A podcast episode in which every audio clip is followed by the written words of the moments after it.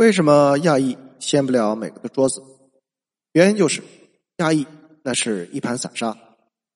可以说，美国所有的少数族裔都是种族歧视的受害者。站在他们对立面的就是美国的白人至上主义。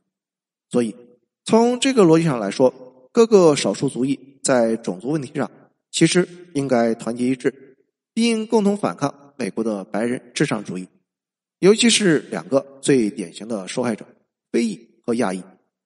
而确实也有亚裔提出，非裔。和亚裔要团结，然而现实很骨感，在美国这两个族群从来就搅不到一块儿去。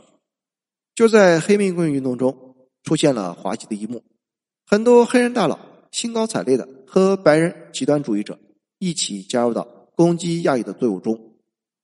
这两个族裔之所以几乎没有联合的可能，说起来原因有这么几个：非裔和亚裔之间。存在着竞争关系，而且模范族裔的头衔将亚裔推到了非裔的对立面。亚裔来到美国的时间远远远于非裔，江湖地位差距极大。两个族裔维权的套路完全不一样，技术上很难合作。非裔的诉求并不是争取所有少数族裔的权益，而只是争取非裔自己的权益。非裔群体自身的战斗力足够强大，并不需要亚裔这样的战五渣加入。那么，非裔的战斗力体现在什么地方？除了健壮的肌肉和随心所欲的枪法，最关键的是非裔拥有着一呼百应的能力。话说，一九九五年，黑人领袖法拉汉大手一挥，一下子就召集了四十多万黑人男子集聚国会山。此次游行的诉求，从马丁·路德·金时代的追求黑白两族互相包容，完全变成了号召黑人自立反抗，向白人社会争取利益。凝聚力就是这么的强，态度就是这么的硬。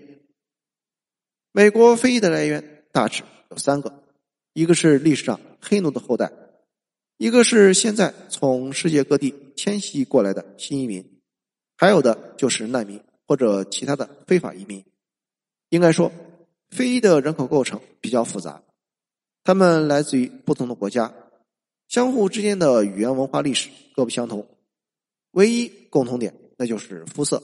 按理说，他们之间并没有太多的共识，可是他们居然就可以靠着肤色相同而团结到一起，不管是搞政治还是搞拳头，团结起来的人多。那就是硬道理，几十万人一声吼，白宫也得抖三抖。那很多人就有疑问了：亚裔为什么不学习非裔团结起来？其实这个问题可以换个角度来问：亚裔为什么要学非裔？按照亚裔的认知，这种团结方式有一个问题：难道肤色相近，那就肯定是自己人？一个群体要形成共同体的共识非常困难，需要经历长期的文化积淀和利益融合，才有可能在相互之间产生认同。像老黑这样，只要看到大家长得差不多，就可以高呼 “We are family” 的情况，其实并不合理。这对头脑简单的程度提出了较高的要求。而非裔之间确实也存在着这样一个简单的叙事逻辑。无论你或者你的祖上是什么时候从哪里来的，说着什么样的语言，有着什么样的文化背景，只要你是黑人，你就是几百年前黑奴贸易的受害者。美国这个国家就欠你的。这个简单的逻辑就被美国所有黑人创造了一个共同立场：美国的债主。不过，想要认同这个逻辑，你就不能思考的太深入。比如说，黑奴贸易是几百年前的事情，和现在的黑人有什么关系？个人的成就是应该靠个人努力，还是组团闹事？怎么样做才能让自己和家族有更长远的发展？诸如此类问题，千万不能细琢磨。一旦想的太多，这套肤色黑就等于自己人的共识，就会立马坍塌。而亚裔作为一个来自于成熟文明的群体，亚裔考虑问题的模式就很复杂。亚裔做出判断和选择的依据，主要是基于实际的利害关系，这就决定了他们并不太可能走上身份政治这种头脑简单的道路。相对于非裔，亚裔更像是咱们所说的精致的利己主义者，所以亚裔之间其实充斥着各种互相排斥的小圈子。比如说，在今年三月三十一日，美国德克萨斯州。国会众议员选举的论坛里，一个名叫萨利金的韩裔参选者公开表示，不希望华裔移民待在美国，因为华裔带来了病毒。看一看，亚裔就是这么的分裂，而且不要说全体亚裔，光是看华裔圈子内部就不存在着真正的团结。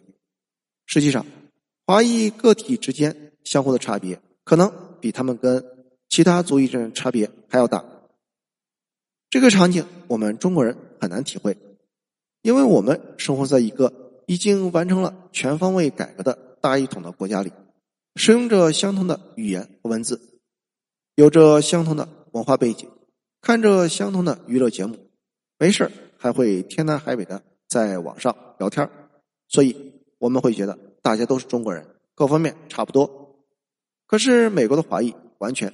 就不是这个概念，他们可能有的祖上清朝就来到了美国，有的是民国时候来的，有可能是最近才来的。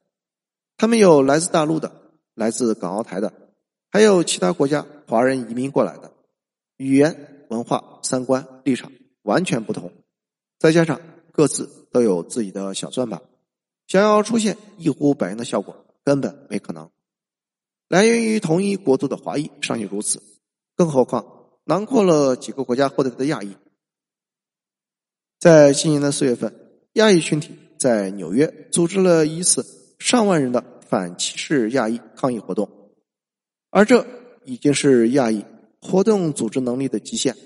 当然，抗议的风格也非常亚裔，全程遵纪守法，秩序井然。亚裔的这种一盘散沙和非裔的一呼百应。形成了鲜明对比，这两个在美国种族问题上同病相怜的族群，采取了两种截然不同的生存策略。那到底哪种策略才是正道？现在还真的不好说。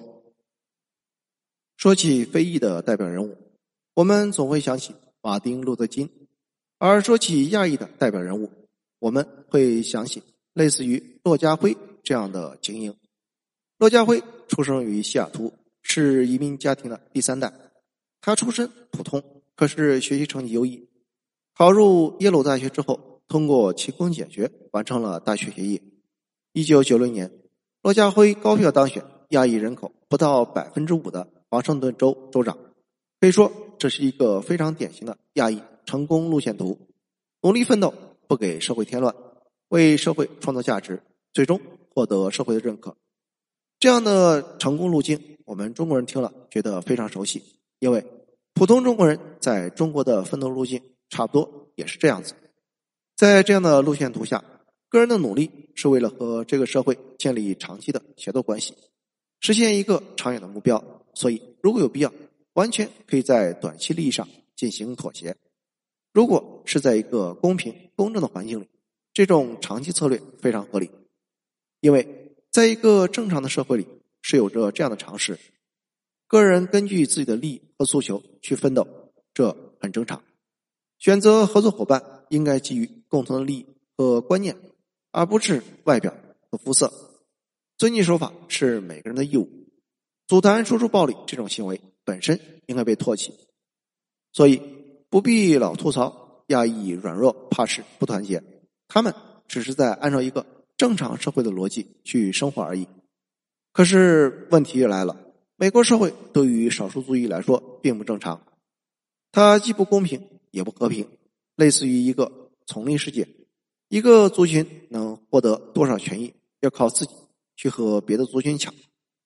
在这里，国家机器这样一个高阶暴力不一定能为你做主，你所面对的是一个低阶暴力泛滥的世界。这种局面就导致人们不得不把大量的资源投入到维系眼前的暴力平衡中。于是，长远目标这种东西对于个人来说非常奢侈，而基于长远目标的各种策略，自然也会被频繁打脸。所以，亚裔的生存策略或许是正道，但是在美国，这条正道此路不通。谢谢收听，欢迎评论、点赞和转发。